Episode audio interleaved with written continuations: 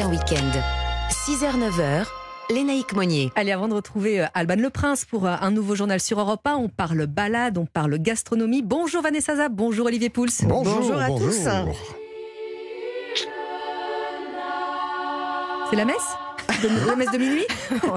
On se met dans les ambiances de Noël quand même. Vous savez pourquoi? Parce que le rendez-vous incontournable euh, de Noël au pays des châteaux qui se déroule en Touraine chaque année. Ah, Touraine, et ben c'est ça y est, il a investi les, les- les- les châteaux de la Loire et l'édition est époustouflante. On en avait déjà parlé, ouais. Ah bah Ouais. ouais, gros coup de cœur pour Villandry, Azel Rideau et puis Chenonceau. Alors là, on rêve en grand euh, grâce à une scénographie florale de Jean-François Boucher.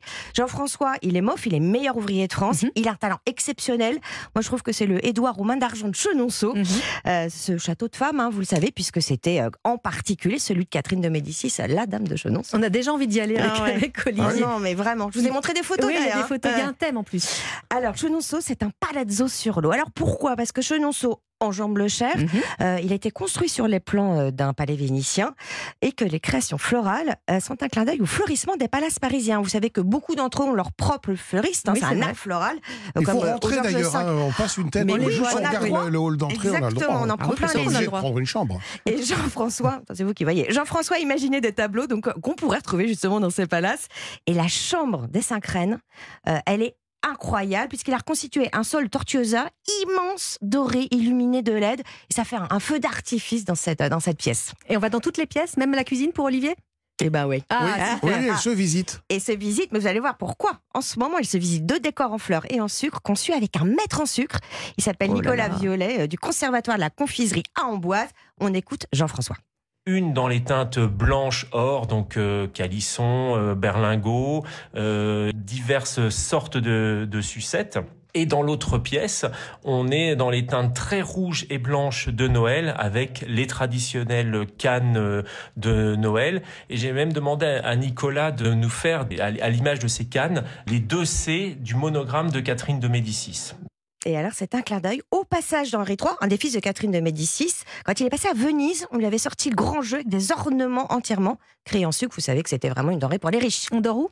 Au Clos Amboise, cosy familial, top adresse pour Noël. Alors, on va rester dans l'ambiance fête de fin d'année aussi avec vous, euh, Olivier, avec du pain d'épices. Bah, c'est bon, l'un. Ouais, ouais, c'est Ça bon. y est, quand vous allez chez votre boulanger, normalement, il a commencé à en préparer. On les voit. Ça sent bon. Alors, les ancêtres euh, du pain d'épices sont à la fois apparemment romains et égyptiens, parce qu'il Ah est bon attesté que durant l'Antiquité, on consommait déjà du pain réalisé à base de, miel. Eh. Eh Et oui. voilà, ou en tout cas tartiné de miel.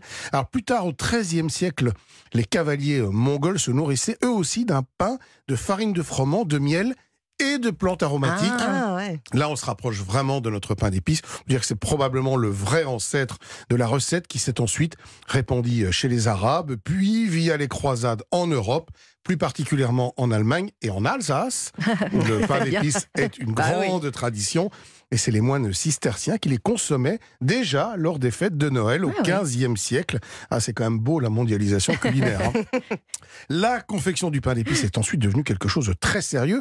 Dès le XVIe siècle en France, le bon roi Henri IV reconnaît la Confédération des maîtres pains d'épiciers. Ah ça oui, rigole pas. sérieux. Un métier à part Ah oui, entière ça qui est bon séparé de la Mhm. boulangerie. Alors, on a évidemment euh, conservé cette tradition de manger du pain d'épices à Mhm. Noël.